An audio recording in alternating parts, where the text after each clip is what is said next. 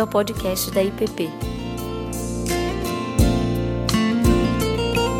A mensagem que você está prestes a ouvir foi ministrada pelo pastor Ricardo Barbosa. Bom, nós, nós estamos caminhando para o final do semestre, o final da nossa, das nossas meditações, conversas, reflexões em torno do último livro da Bíblia, a carta pastoral mais longa que nós temos nas Escrituras. E chegando no final desse, desse semestre, no final dessas meditações, a minha expectativa, oração, é que esse livro nos ajude a compreender melhor quem é Jesus Cristo como temos dito, tanto Davi quanto eu, afirmado e reafirmado domingo após domingo, esse é um livro, é uma revelação de Jesus Cristo sobre Jesus Cristo. Não é um livro para falar de coisas é, que nos amedrontam, que nos assustam, de fim de mundo, de tragédias, etc., embora as imagens sejam imagens bem fortes mas todo o livro do Apocalipse é sobre uma pessoa, sobre Jesus de Nazaré. E é muito importante que isso seja preservado, assim, mantido em perspectiva por todos nós. Então, meu desejo, a minha oração, é que cheguemos a esse final de semestre, a esse final de livro, não sabendo interpretação de números, chifres, dragões e trovões, etc., mas que todo esse livro nos coloque de joelhos diante de Jesus Cristo, o Rei e o Senhor de toda a história. Que Ele abra os nossos ouvidos, os nossos olhos, para que possamos ouvir o que João ouviu, para ver o que ele viu e dessa forma possamos nos prostrar diante de Jesus Cristo em adoração. Eu queria ler então hoje com vocês o capítulo 20 de Apocalipse. Talvez um dos capítulos assim que tem gerado mais controvérsias, dificuldades, etc.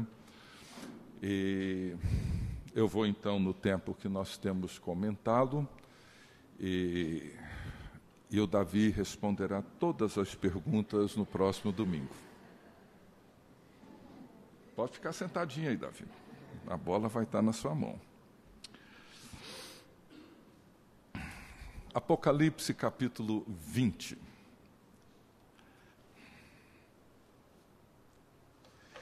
Então vi descer do céu um anjo, tinha na mão a chave do abismo e uma grande corrente. Ele segurou o dragão, a antiga serpente, que é o diabo, Satanás, e o prendeu por mil anos lançou-o no abismo, fechou-o e pôs selos sobre ele para que não mais enganasse as nações até se completarem os mil anos. Depois disso, é necessário que ele seja solto por pouco tempo. Vi também tronos, e nestes sentaram-se aqueles aos quais foi dada a autoridade de julgar.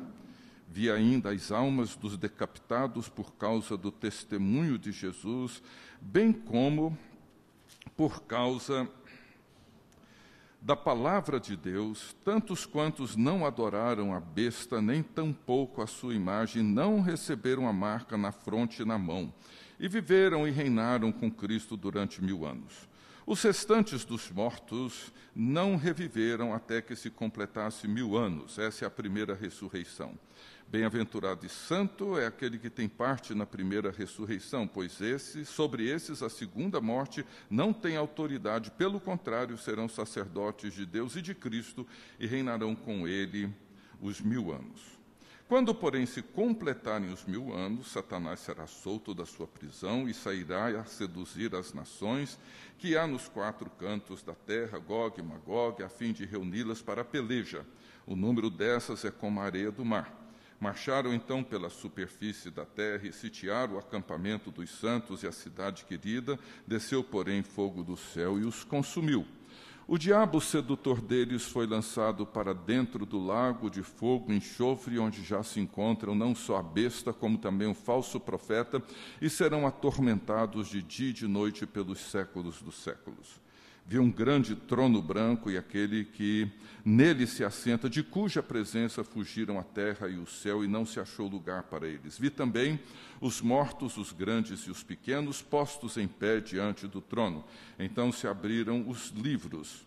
Ainda outro livro, o livro da vida, foi aberto, e os mortos foram julgados segundo suas obras, conforme o que se achava escrito nos livros.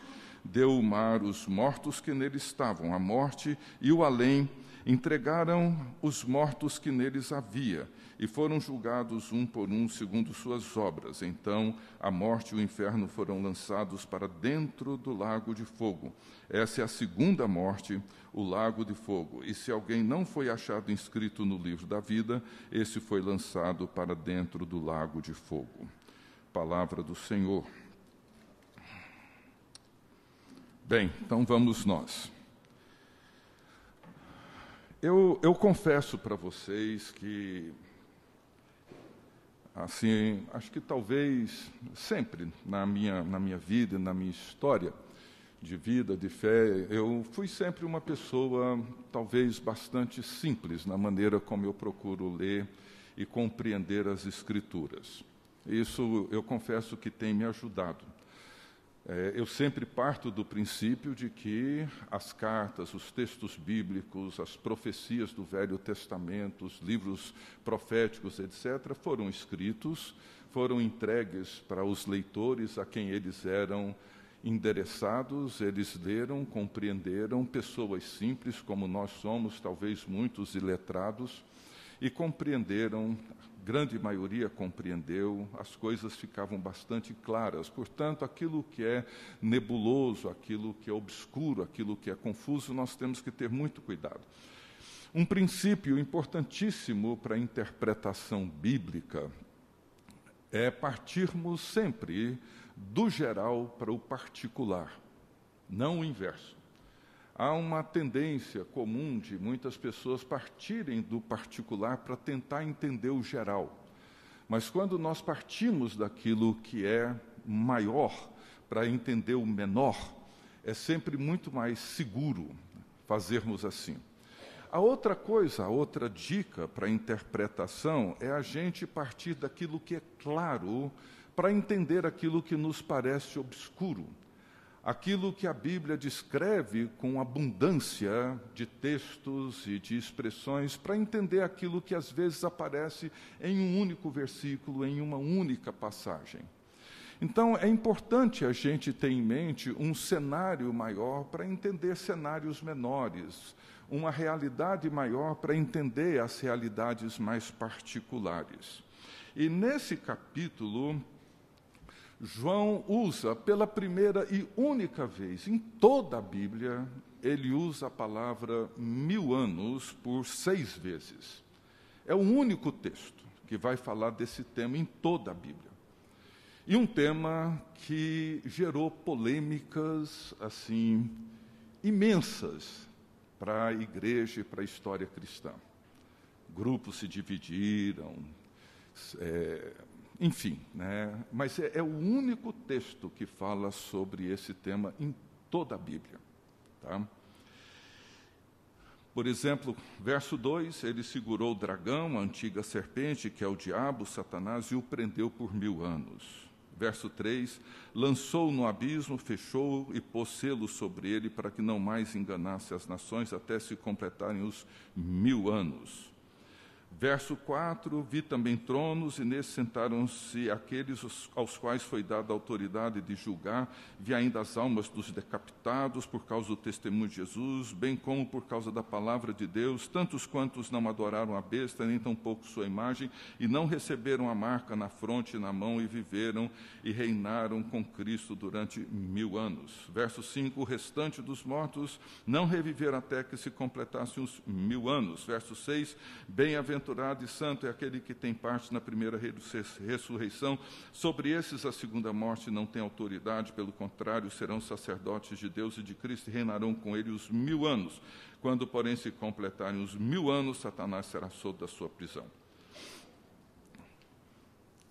Nós temos visto que a linguagem de Apocalipse é uma linguagem que usa muitos símbolos, imagens, que precisam ser compreendidas por nós dentro dessa realidade maior.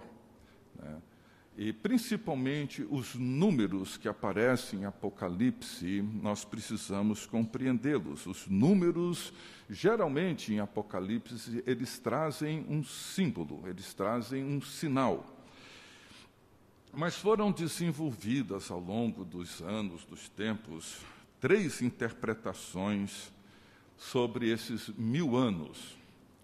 E são tentativas, acredito assim, de cristãos sinceros, de pessoas que tentam entender da melhor maneira a Bíblia e procuram interpretar da melhor maneira possível. Sempre foram esforços de pessoas sinceras. Não, não vejo aqui sinal de pessoas mal intencionadas querendo criar problemas, dificuldades, etc. A questão que nós precisamos perguntar é: esse milênio, esses mil anos, eles são literais ou não? Um desses grupos desenvolveu essa tese do pré-milenismo. Né? Isso, no tempo da minha juventude, foi muito forte. O pré-milenismo é que Jesus veio, num dado momento, os crentes, a igreja vai ser arrebatada e Jesus volta e ele passa a reinar aqui durante mil anos, literalmente. Para os pré-milenistas dispensacionalistas, provavelmente esse reinado se daria em Jerusalém, e ele ali reinaria junto com os santos que foram arrebatados e voltam para permanecer com ele durante esses mil anos. No final desses mil anos, aí tem o julgamento final, Satanás é, é preso, etc, etc. Né? E essa foi e tem sido assim uma interpretação bastante presente. A turma que da minha idade, do meu tempo, vai lembrar de um hino famoso. Vocês lembram do hino que dizia assim: O mercado está vazio. Vocês lembram? Seu trabalho já cessou, o martelo dos obreiros, seu barulho já cessou. Lembram? A segunda estrofe dizia assim: Os vagões de trens vazios Andam ruas, quarteirões, aviões sem seus pilotos voam para a destruição. Isso foi muito forte. Essa. Esquece esse sino, tá? Não precisa preocupar com ele, não, ô, ô Denis. Pode esquecer. Mas, assim, isso foi muito forte. E uma tese que foi desenvolvida pelos irmãos Darby há uns 200 anos atrás, muito popularizada pela Bíblia do Scofield. Né? Eu tenho até uma cópia dessa Bíblia, não acha mais, mas uma Bíblia dispensacionalista muito forte. Mas, assim, com várias dificuldades para a gente entender e enquadrar tudo isso dentro de todo o escopo das Escrituras. Né? Assim, eu fico imaginando Jesus Cristo glorificado, reinando por mil anos, com gente resistindo ao seu governo e à sua glória. É simplesmente para mim assim impensável. Não só ele, os santos, segundo os pré-milenistas dispensacionalistas, viriam com ele. Agora você imagina aqui em Brasília, gente não salva, ímpia, que ficou, né, junto com os que são agora glorificados, não sei como é que seria, vivendo numa mesma cidade assim, né? é uma maluquice assim, que não dá para a gente simplesmente entender.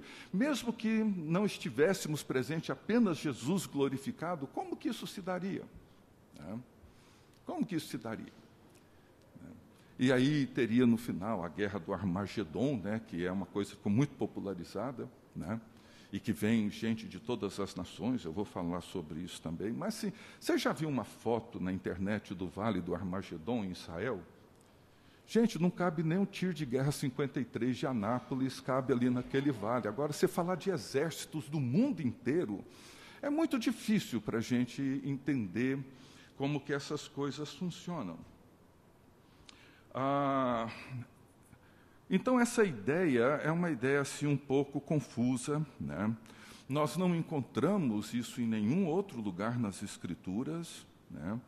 Ah, nessa tentativa, principalmente mais dispensacionalista, separam os cristãos dos judeus, como que fosse uma oportunidade para os judeus, ou seja, rompendo com tudo aquilo que Paulo já falava sobre isso, onde não há judeu, nem grego, nem escravo, nem livre, ou seja, em Cristo Jesus foi afirmado a presença do povo de Deus. Né? Bem, teria várias, várias dificuldades, eu teria muitas dificuldades de entender isso, né? entender duas ressurreições. Né? Nós vamos tocar um pouco nisso depois. Bom, nós temos uma outra que, que é muito presente também, na minha opinião faz mais sentido, que é o amilenismo. Né, o amilenismo, ele entende que esses mil anos são simbólicos. Ou seja, ele compreende a primeira vinda de Jesus Cristo, quando ele veio em carne, e a segunda vinda de Jesus Cristo, quando ele voltará em glória. Esse período que nós estamos vivendo seria compreendido como esse tempo, um longo período, um longo tempo, entre o momento em que Jesus veio e o momento em que ele voltará. Essa é parte dessa grande visão cristã bíblica. Jesus Cristo veio, e quando ele veio, ele estabeleceu o seu reino, ele estabeleceu o seu governo através da sua morte da sua ressurreição, ele foi ascendido aos céus, assentou-se no trono de Deus, e esse reino já encontra-se presente e o rei já governa a sua igreja e governa o cosmos. Então, essa é uma visão desse cenário geral que nós conhecemos muito bem. Nós estamos vivendo esse momento, aguardando a volta de Jesus Cristo. E essa visão tem sido sustentada ao longo da história, né?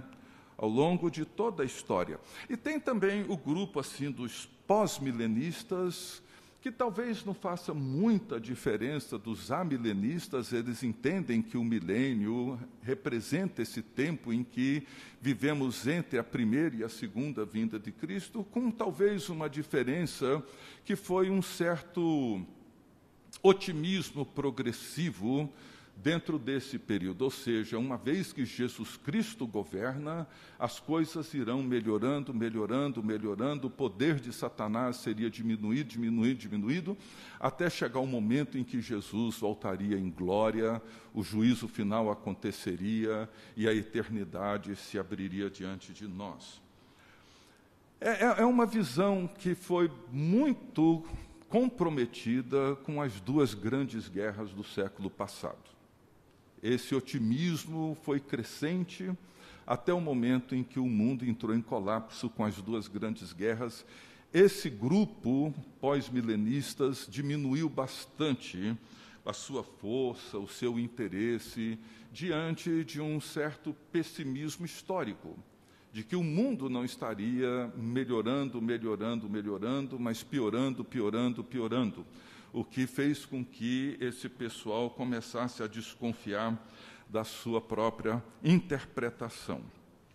Bem, como eu disse, quando nós olhamos para uma, uma visão mais global, o que nós vemos na Bíblia, que é claro nos evangelhos, é claro nas cartas apostólicas, nas epístolas gerais, é claro em toda a Escritura, é que Jesus Cristo veio, Jesus Cristo um dia volta.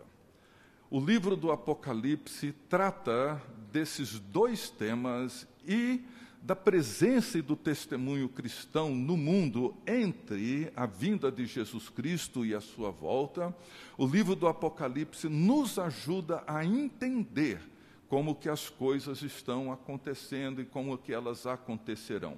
Ou seja, o livro ele trabalha muitas vezes de maneira cíclica. Às vezes ele volta para falar sobre a vinda de Cristo, o governo de Cristo, o que Cristo fez, o que a morte de Jesus Cristo realizou, o que a sua ressurreição realizou. Ele vai descrever como é que a vida dos santos, do povo de Deus durante esse tempo, esse tempo que envolve perseguição, que envolve lutas, conflitos, que envolve todas as tensões que comprometem o testemunho de Jesus Cristo, ele vai falar sobre o triunfo de Jesus Cristo sobre as potências, sobre os poderes, sobretudo sobre o diabo, mas ele vai descrever também que o diabo, conquanto um poder que já foi derrotado, mas não totalmente aniquilado, continua atuando no mundo, e o dia em que Jesus Cristo voltar e todas essas coisas serão então resolvidas. Então, quando nós olhamos para esse texto de Apocalipse 20, o Davi comentou isso na aula passada, nós temos que olhar para aquilo que acontece antes e aquilo que acontece depois.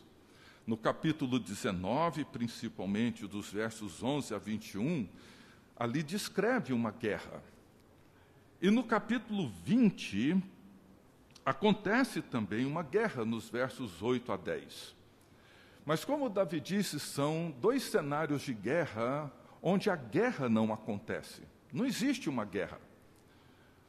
O que existe é o triunfo do cordeiro. É isso que existe, ou seja, como que essa batalha é resolvida no capítulo 19 pela espada da boca de Jesus Cristo, no capítulo 20 pelo fogo que desce do céu. Ou seja, é uma batalha que, na verdade, ela não acontece porque ela já foi realizada e ela já foi vencida por Jesus Cristo na cruz do Calvário.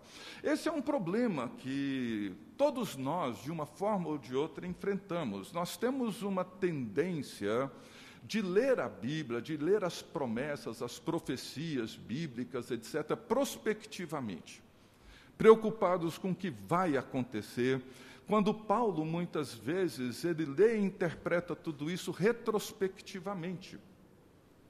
São coisas que já aconteceram.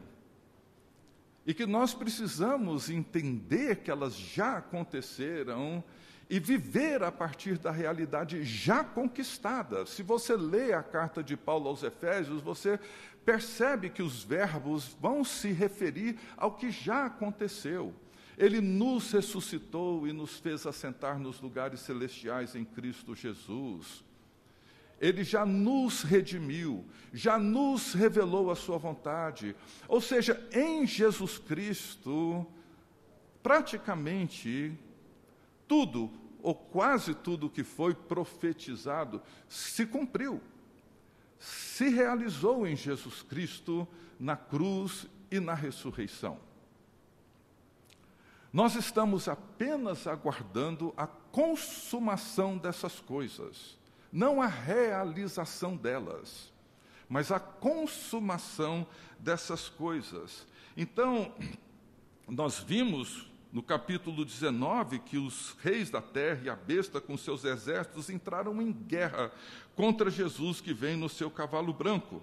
E no capítulo 20, nós vemos Satanás sendo solto para seduzir as nações da terra.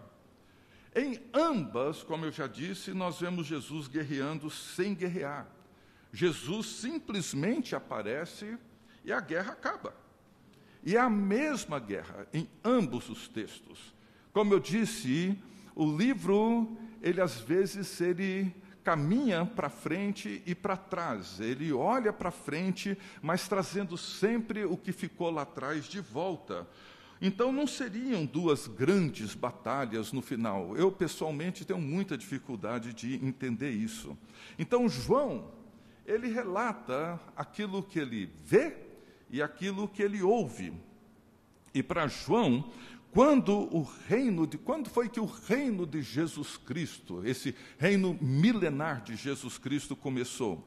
Começou quando o dragão, a antiga serpente, Satanás, que é o diabo, foi expulso. Apocalipse 12, 9. Foi expulso. E quando é que ele foi expulso, o dragão, a antiga serpente, que se chama diabo e sedutor de todo mundo? Ele foi expulso quando Jesus Cristo nasceu. É isso que está em Apocalipse 12. E em Lucas 3, os anjos dizem para os pastores: Não temais, eis que vos trago boa nova de grande alegria que o será para todo o povo. É que hoje na cidade de Davi nasceu o Salvador, que é Cristo o Senhor. Quando foi que o reinado de Jesus Cristo começou? No Natal. Ali começou o governo de Jesus Cristo. Não vai começar depois. Ali começou. Por exemplo, no diálogo de Jesus com Pilatos, Pilatos disse: Logo tu és rei. E respondeu Jesus: Tu dizes que eu sou rei. Eu para isso nasci e para isso eu vim ao mundo. O reinado de Jesus Cristo já havia começado. Colossenses 2 diz que, e despojando os principados e potestades, publicamente os expôs ao desprezo, triunfando deles na cruz. Jesus, nas suas parábolas, ele fala da sua missão libertadora, quando ele afirma: Ninguém pode entrar na casa do valente para roubar-lhe os bens sem primeiro amarrá-lo, e só então saqueará a sua casa. Jesus é o valente, é o forte que vem e amarra. Quando o texto começa dizendo aqui que Satanás será amarrado, diz aqui que vai ser, vai ser preso por mil anos, a uma grande corrente e selou e fechou e pôs um selo sobre ele, etc. Ou seja, não se prende o Satanás com corrente, botando dentro de um buraco, selando aquilo dali, amarrando e botando um cadeado. Não. A linguagem é uma linguagem para descrever que o seu poder, a sua força foi restringida. Ele foi vencido por Jesus Cristo. Ele é aquele que agora torna real e possível que todos nós possamos ouvir o Evangelho e dar o sim a Jesus Cristo e reconhecê-lo como Senhor e Rei. Ele é aquele que permite, torna possível essa realidade. Alguém uma vez falou que o diabo hoje é como um grande chefe do tráfico preso, mas que de dentro da cadeia ele ainda coloca o seu exército funcionando e vendendo drogas e corrompendo e fazendo mal para muita gente. Ele é um poder derrotado. Isso Colossenses vai descrever com toda clareza. Jesus triunfou sobre ele expondo-o ao desprezo. Então, ele é um poder não eliminado, mas vencido. Jesus venceu. Ele continua atuando, mas ele não tem autoridade para fazer aquilo que ele bem entende. Em João 12, Jesus diz: Chegou o momento de ser julgado este mundo, e agora o seu príncipe será expulso, e eu, quando for levantado da terra, trairei todos para mim mesmo. Na cruz e na ressurreição, Jesus Cristo venceu o dragão, venceu o diabo, venceu Satanás. É por isso que a tarefa, a missão da igreja, a tarefa da evangelização, a tarefa de promover o bem, como o pessoal do projeto social apresentou aqui ainda há pouco, é possível. E a igreja tem feito. E temos atuado no mundo porque Jesus derrotou Satanás e após a sua ressurreição, Jesus aparece aos seus discípulos e os comissiona. E ele diz: Toda autoridade me foi dada no céu e na terra, portanto, ide, fazei discípulos de todas as nações, batizando-os em nome do Pai, do Filho e do Espírito Santo. Em Filipenses 2, ele diz: Pelo que também Deus o exaltou, exaltou a Cristo, sobremaneira ele deu um nome que está acima de todo nome, para que ao nome de Jesus se dobre todo o joelho nos céus e na terra e debaixo da terra, e toda língua confesse que Jesus Cristo é o Senhor, para a glória de Deus Pai. Então, dentro desse cenário, ele vai descrever aqui que ele, quando ele perceber que pouco tempo lhe resta, ele vai então atormentar, etc. Isso para mim não é 100% claro. Mas eu tenho a impressão de que algumas passagens, algumas imagens, algumas afirmações bíblicas, como por exemplo, uma grande tribulação, a presença do iníquo sobre a terra, essa, esse tempo pequeno que lhe resta, eu tenho a impressão de que aquilo que talvez acontecerá, que antecederá a volta de Jesus Cristo pode trazer sim um momento de grande tribulação para os cristãos. Eu estava lendo e alguém comentando, eu nunca tinha parado para pensar nisso, que a palavra iníquo, que aparece referindo-se a essa figura do anticristo, a essa realidade ante o governo de Jesus Cristo, o homem da iniquidade. A palavra iníquo no grego é uma combinação de duas palavras que significa sem lei. Ou seja, os poderes, as potências, elas tendem a crescer num ambiente onde as coisas vão deixando de ser claras, onde o certo e o errado, onde os princípios e os valores vão sendo lentamente desfeitos e destruídos, onde muitos cristãos vão abrindo mão do seu testemunho, talvez em função de se sentirem mais bem e mais à vontade dentro de uma cultura que vai valorizando cada vez mais essa anomia, essa situação onde nós passamos a viver sem critérios, sem princípios, sem conceitos, onde o pecado vai sendo cada vez mais e mais relativizado uma igreja onde muitos cristãos já não almejam o céu, já não se sentem incomodados com o pecado, onde o diabo já não é um poder que preocupa, onde o desejo de estar com Cristo, o que é bem melhor, já não é mais um desejo que nos toma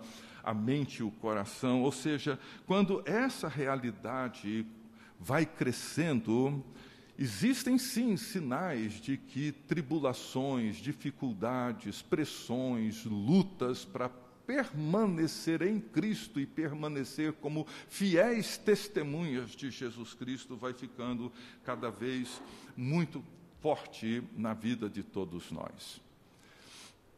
Então, quando Apocalipse vai tocando nesses temas aqui, que são temas muito importantes, nós temos que ter em mente que nós vivemos entre a primeira e a segunda vinda de Cristo. Não existem duas ressurreições. Para os salvos, para aqueles que estão em Cristo, sim, existem duas ressurreições, podemos falar assim. Existe aquela ressurreição que Paulo refere-se a ela várias vezes, vocês morreram e foram ressurrectos em Cristo Jesus, ou seja, todos aqui dentro que estão em Cristo Jesus já participam de uma primeira ressurreição. existe uma segunda, que é a ressurreição final, onde todos nós receberemos então um novo corpo e estaremos com o Senhor para sempre. Então, existe uma ressurreição quando nós morremos para o pecado e somos ressurrectos em Cristo para uma vida nova, uma ressurreição, e tem uma segunda ressurreição quando, no final, tanto aqueles que morreram quanto aqueles que encontram-se vivos ressuscitarão e terão uma vida nova, glorificada em Cristo Jesus. Então, Paulo, ah, o Apocalipse, agora, nesse final, ele está colocando as coisas mais ou menos dentro desses termos. Né?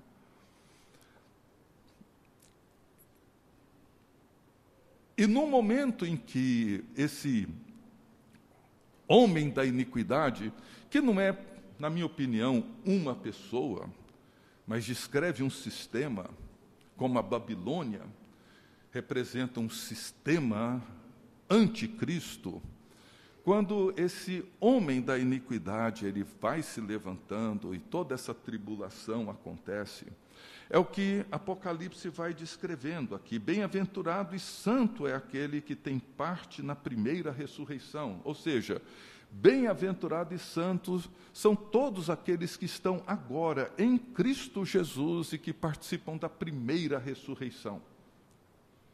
Não é a primeira ressurreição que vamos ser arrebatados para depois voltar. Não.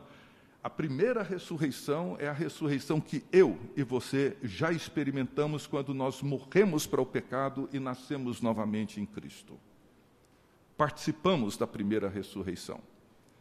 E um dia estaremos plenamente com Cristo. Veja como ele termina aqui dizendo: sobre esses a segunda morte não tem autoridade. O que que Paulo fala? Quando ele começa Romanos 12, agora já nenhuma condenação há para os que estão em Cristo Jesus. Ou seja, para esses que experimentaram a primeira ressurreição, a morte já não tem mais poder sobre essas pessoas, pelo contrário, serão sacerdotes de Deus e de Cristo e reinarão com Ele nesses mil anos, esse tempo que nós estamos, é por isso que Apocalipse começa dizendo isso, a Bíblia diz isso, que nós hoje, aqui, agora, nós somos sacerdotes e reis. Em Cristo Jesus, nós temos uma responsabilidade para com toda a criação de Deus, na proclamação do Evangelho, na promoção do bem, em tudo aquilo que o Evangelho nos convida e nos convoca para fazer e para sermos.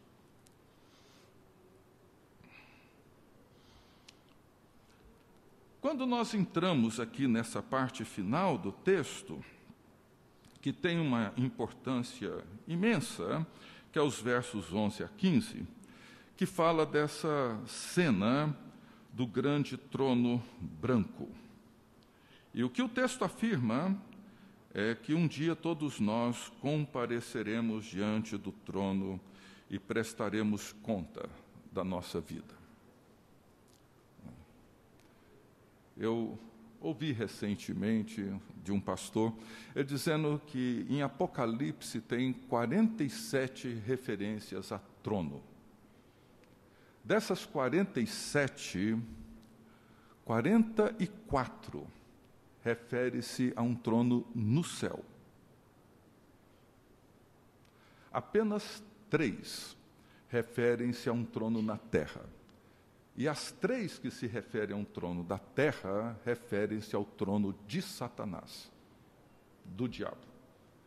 Ou seja, o governo de Jesus Cristo é um governo eterno, ele reinará pelos séculos dos séculos. Nós, em várias passagens, nós assentaremos com ele no trono, participaremos.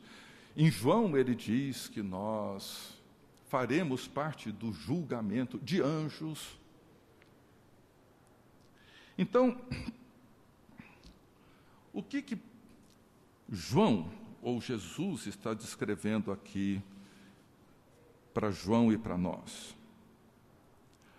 A visão que Jesus dá a João ela revela algo que é simplesmente majestoso, glorioso, santo. Tão santo que a terra e o céu se esconderam. Não havia lugar para eles. Isso porque, gente, toda a criação foi corrompida pelo pecado. Nenhum de nós, nenhum de nós, pode se apresentar perante esse trono de Deus com alguma justificativa, com algum mérito.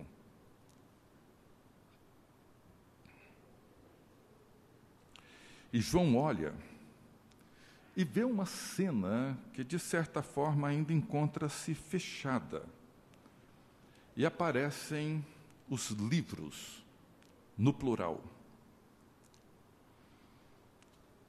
Ele diz assim: Vi também os mortos, os grandes e os pequenos, postos em pé diante do trono. Então se abriram livros. Ainda outro livro, o livro da vida, foi aberto. E os mortos foram julgados segundo as suas obras, que se achava escrito nos livros. O reverendo Darrell Johnson, ele fala que esses livros são biografias não autorizadas. Esses livros contêm aquilo que a gente nunca contou para ninguém.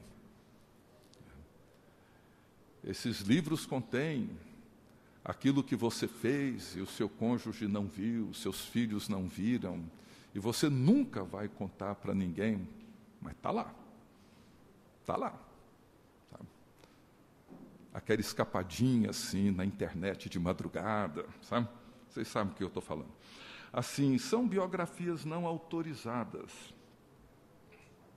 E um dia serão abertos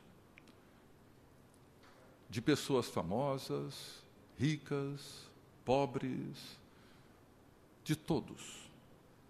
De todos.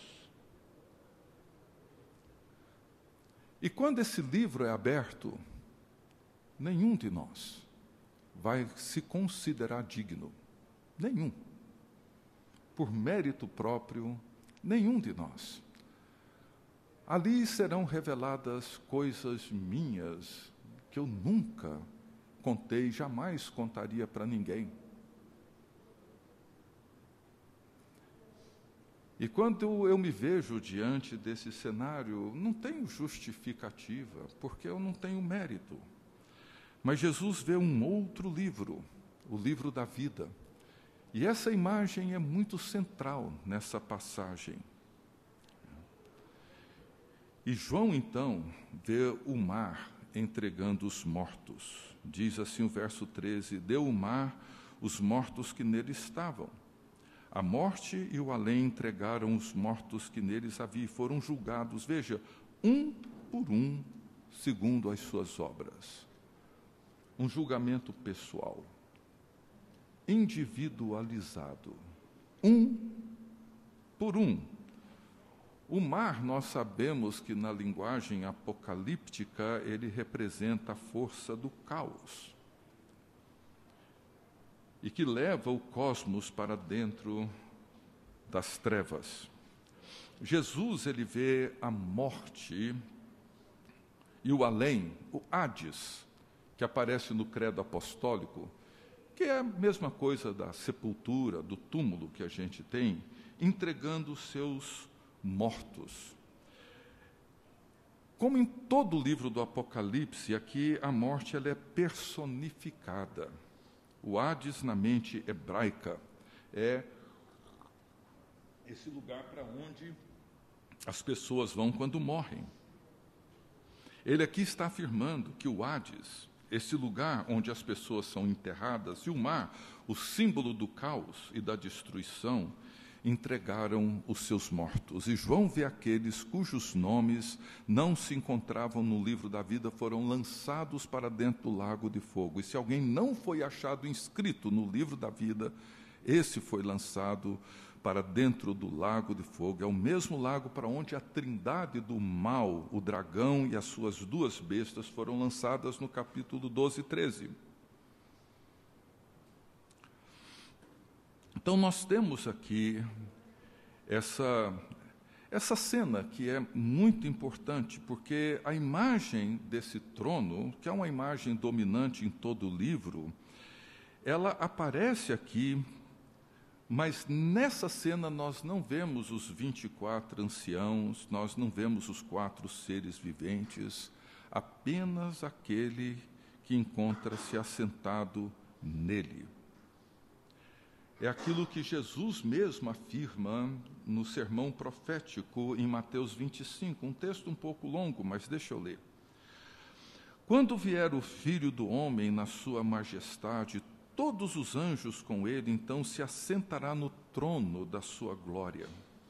E todas as nações serão reunidas em sua presença, e ele separará uns dos outros, como o pastor separa dos cabritos as ovelhas, e porá as ovelhas à sua direita, mas os cabritos à esquerda. Então dirá o rei aos que estiverem à sua direita: Vinde, benditos do meu Pai Entrai na posse do reino que vos está preparado desde a fundação do mundo, porque tive fome e me deste de comer, tive sede e me destes de beber, era forasteiro e me hospedastes, estava nu e me vestistes, enfermo e fostes ver-me, preso e foste. Ah, enfermo e me visitaste, preso e foste ver-me. Então perguntarão os justos: Senhor, quando foi que te vimos com fome e te demos de comer, ou com sede e te demos de beber, ou quando te vimos forasteiro e te hospedamos, ou nu e te vestimos, quando te vimos enfermo ou preso e te fomos visitar? O rei respondendo lhe dirá: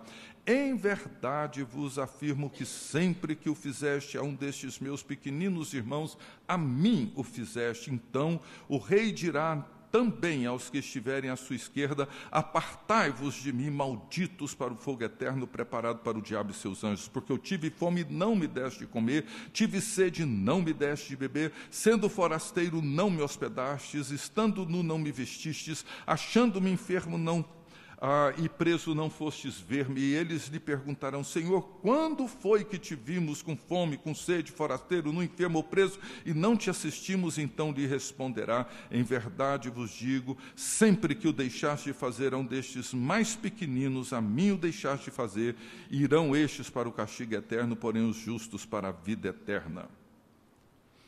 Então, Jesus, esse Cordeiro de Deus que venceu, é esse que afirma no Evangelho de João: Pois assim como o Pai ressuscita e vivifica os mortos, assim também o Filho vivifica quem ele quer, e o Pai a ninguém julga, mas o Filho confiou, mas ao Filho confiou todo o julgamento. E verso 27, ele deu autoridade para julgar porque é filho do homem. Ou seja, o Pai deu ao Filho a autoridade para julgar. É por isso que no credo apostólico nós afirmamos que Jesus desceu ao Hades, ressurgiu dos mortos ao terceiro dia, subiu ao céu, está sentado à direita de Deus Pai Todo-Poderoso, de onde há de vir para julgar os vivos e os mortos. E foram julgados um por um, todos foram julgados segundo as suas obras. Gente, o que, que isso significa? Talvez alguns perguntariam, mas onde é que fica a graça de Deus? Afinal, nós não somos salvos pela graça, não por obras, pela fé em Jesus Cristo, na graça salvadora de Jesus Cristo.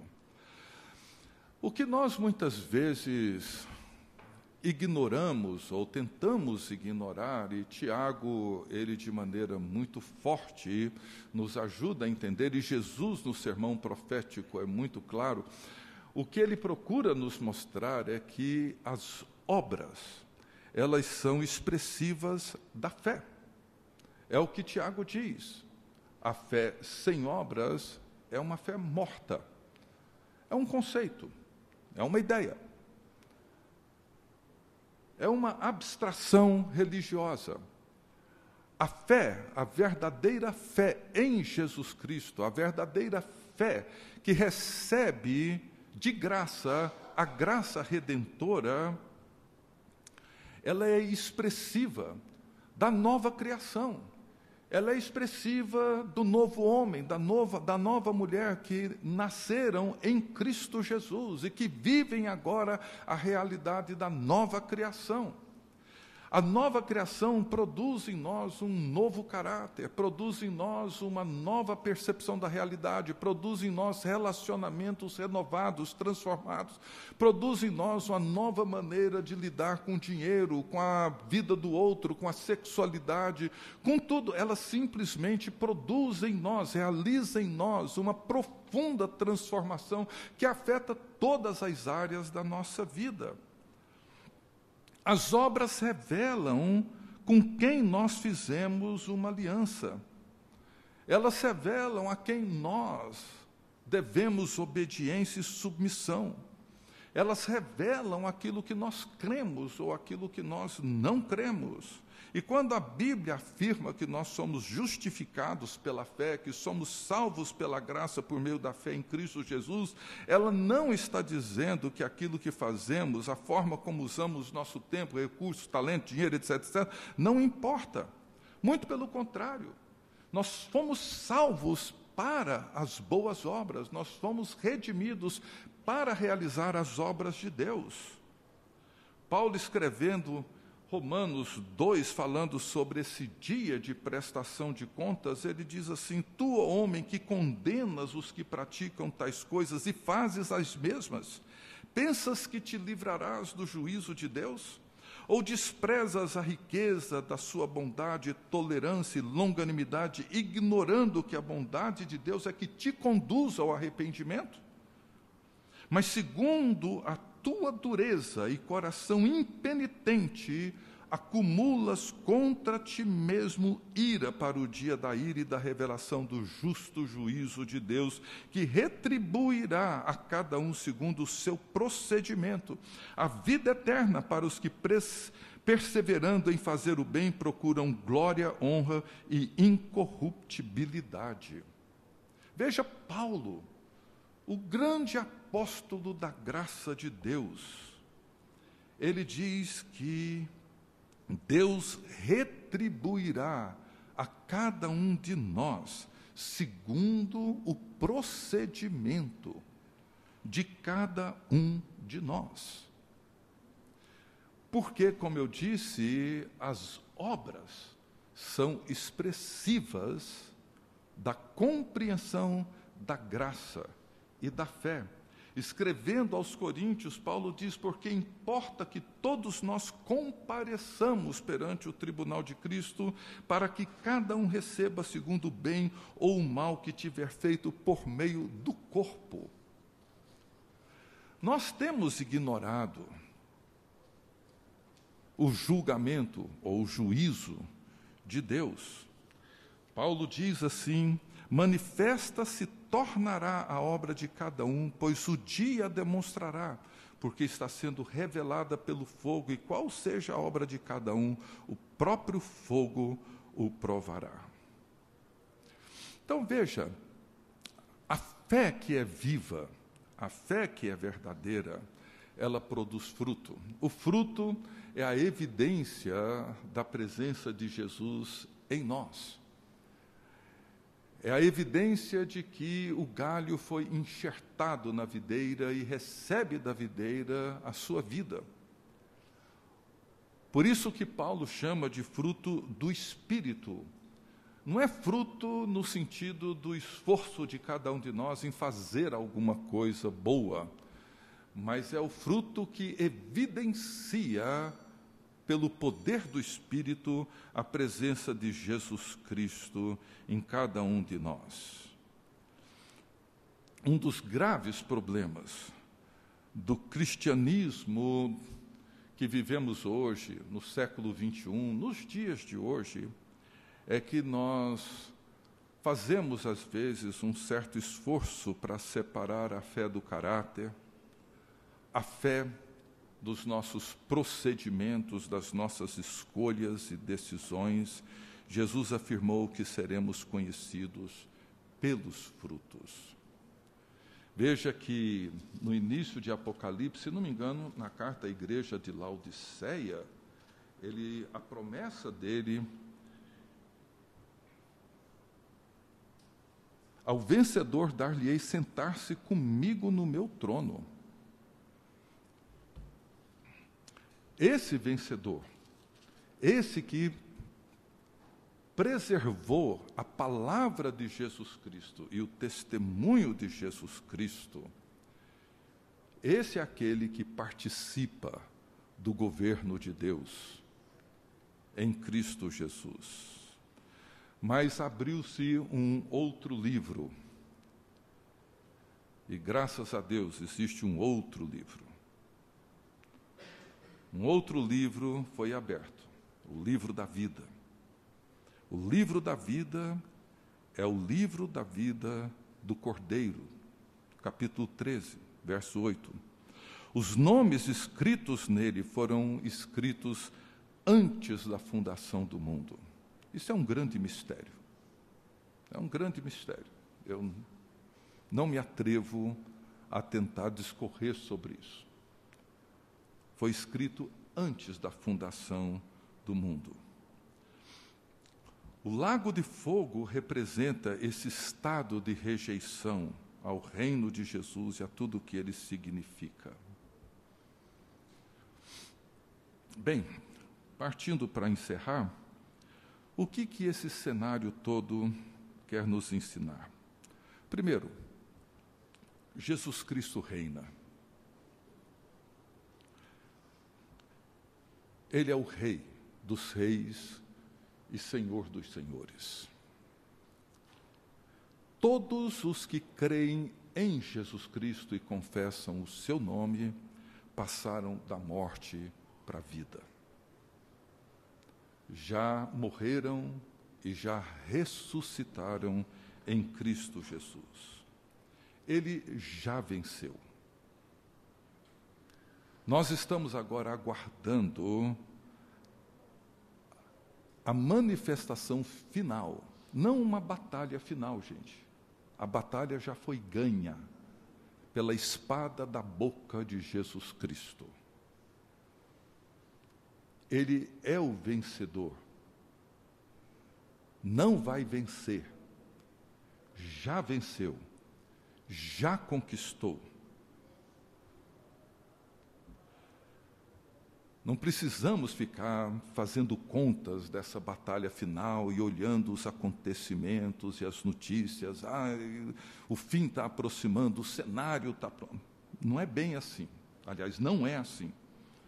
Jesus Cristo já venceu. A guerra já foi ganha. A batalha já foi travada e Jesus é vitorioso. A casa do valente já foi invadida e um mais forte do que ele agora domina. O diabo é um poder reduzido, exposto ao desprezo, vencido, não totalmente destruído. Como eu disse nessa imagem, ele é o chefe do tráfico que de dentro da cadeia ele ainda comanda muitos agentes pelo mundo afora. Então, nós precisamos manter isso em perspectiva, porque muitas vezes a sensação que temos é que ele não apenas não está reinando, como não está nem aí para o que acontece no mundo. O governo de Jesus Cristo é um governo sobre o seu povo sobre a sua igreja. Embora ele seja o soberano Senhor e detém o poder sobre todas as coisas, a aliança que Jesus Cristo fez, a aliança final que ele fez, é com a sua igreja, é com o seu povo.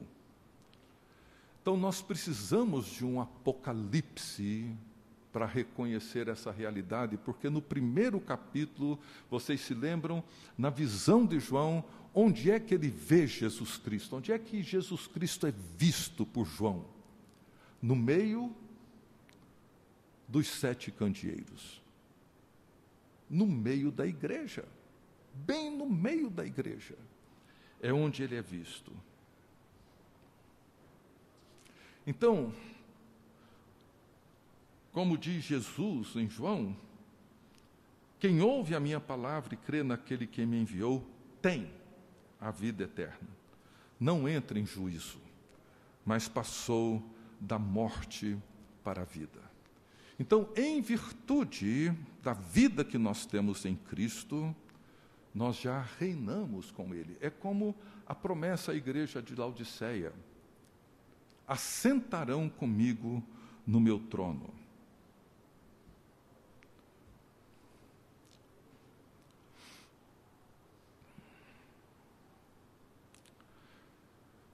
Deixa eu seguir aqui. Bom, o que nós precisamos, então, diante dessa realidade, ou seja, a pergunta, assim, como permaneceremos em pé diante do grande juiz de toda a terra? Todos nós iremos comparecer perante o grande trono de Deus e daremos conta das nossas vidas. O que fazer?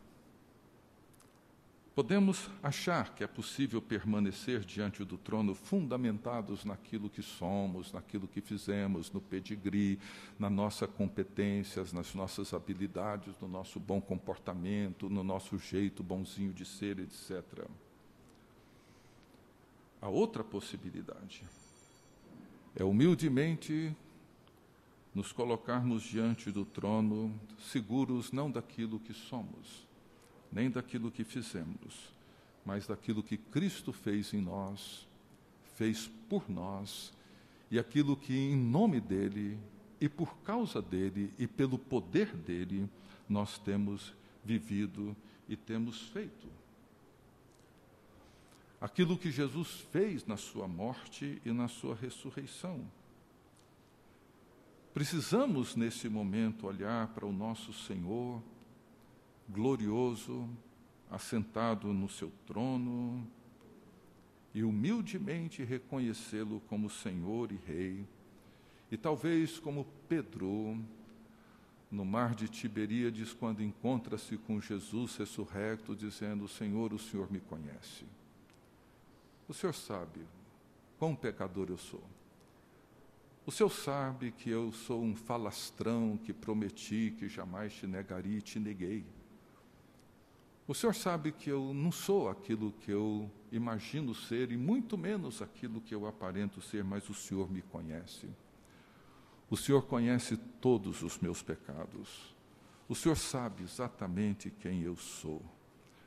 Mas o Senhor ofereceu seu filho como propiciação no meu lugar. O Senhor se entregou por mim o Senhor assumiu a minha culpa, o meu pecado, a minha morte, para que por meio de ti eu pudesse então viver e viver contigo eternamente. O Senhor escreveu o meu nome no livro da vida. E aqui eu me prostro diante de ti em adoração e gratidão. Porque mesmo que as minhas obras tenham sido tão poucas e a minha vida tenha sido tão aquém daquilo que o Senhor gostaria que eu de fato vivesse.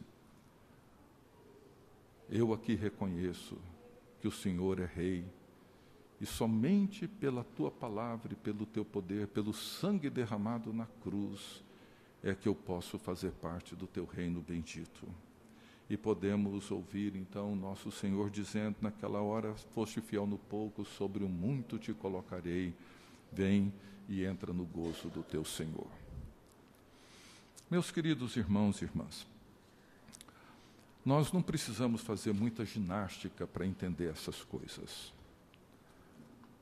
A realidade que temos diante de nós, o cenário maior, como eu disse no início, é claro. Jesus Cristo veio, na sua vinda, no seu nascimento, na encarnação, sua vida, sua morte, sua ressurreição, ascensão e Pentecostes, Jesus cumpriu tudo aquilo que era necessário para a nossa redenção. Tudo, absolutamente tudo. Não tem nada mais a ser feito para a nossa redenção, nada para ser completado, nada para ser realizado, conquistado. Jesus é o vencedor, é o Rei glorioso que venceu o diabo, o dragão, as bestas, a Babilônia, é aquele que venceu todos os poderes e todas as potestades, venceu todos eles. Esses poderes continuam ativos, mas não têm toda a liberdade e toda a autoridade para fazerem tudo aquilo que quiserem. Jesus Cristo é o Senhor.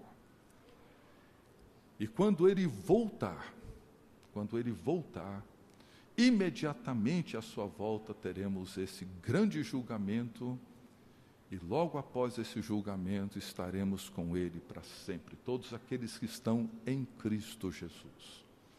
Eu queria dizer, meu querido irmão e irmã, não brinque com essas coisas, não as trate como coisas de menor importância. O juízo de Deus é real. O julgamento dele é real. A ira de Deus sobre o pecado e sobre toda a iniquidade é real. A presença do iníquo é real. Todo o esforço para criar um mundo, porque o diabo ele não sobrevive num mundo onde a luz e a verdade prevalecem. Mas num mundo onde a verdade vai se tornando frágil, num mundo onde os princípios vão se tornando relativos, num mundo onde a ética e a moral vão se tornando cada vez menos claras, esse é um mundo em que ele atua com força e com poder. Porque a mentira é o princípio ativo da ação do diabo no mundo, porque ele é o enganador dos irmãos, é aquele que nos leva a pensar que as coisas não são bem assim. Você está sendo muito radical pensando desse jeito. E quando nós começamos a relativizar toda a verdade, nós nos tornamos as presas mais fáceis para o engano e para a sedução do diabo. Jesus Cristo venceu. O milênio é esse tempo que vivemos entre a primeira e a volta de Jesus Cristo. É uma expressão para descrever esse longo período. Jesus Cristo voltará uma única vez, uma única vez, e julgará. Que Deus nos ajude a termos o nosso coração prontos para esse grande dia que hoje e todos os dias da nossa vida possamos humildemente reconhecer que, se não for por Jesus Cristo, se não for pela Sua graça, se não for pela Sua misericórdia, nós não sobreviveremos àquele grande dia. Não sei se tocou campainha ou não. Tocou? Duas vezes já? Então vamos colocar de pé e vamos orar. Qualquer pergunta, meus irmãos, sério, tragam domingo que vem. Davi terá toda alegria em respondê-los, tá? Mas podem conversar comigo ou com Davi em outro lugar ou outro horário. Pai querido, nós te agradecemos por teres dado a João essa visão, essa revelação de quem o Senhor é. Um Rei justo, um Deus bondoso, misericordioso, fiel, compassivo, longânimo, mas justo, justo em todas as tuas obras. Te louvamos pelo triunfo, pela vitória de Jesus Cristo porque na cruz do Calvário ele expôs todos os poderes, o diabo, o dragão, as bestas, a Babilônia, todos os poderes foram expostos ao desprezo. E o Senhor triunfou sobre todos eles na cruz do Calvário. Abençoa-nos, ó Deus. Toma-nos nas tuas mãos. Enche-nos com teu espírito, faça de nós o teu povo, para que, num mundo, ó Deus, onde a verdade anda tão perdida, onde aquilo que é justo, certo, aquilo que o Senhor ama e aprova, vem sendo tão desprezado, inclusive por muitos de nós. Que o Senhor tenha misericórdia, ó Deus, e que o Senhor nos ajude a sermos sal, luz nesse mundo, promovendo a salvação, promovendo o bem, fazendo aquilo que é justo diante dos teus olhos, para a glória do Senhor. Abençoe a tua igreja, ó Deus, é o que nós te pedimos no nome de Jesus. Amém. Você acabou de ouvir o podcast da IPP.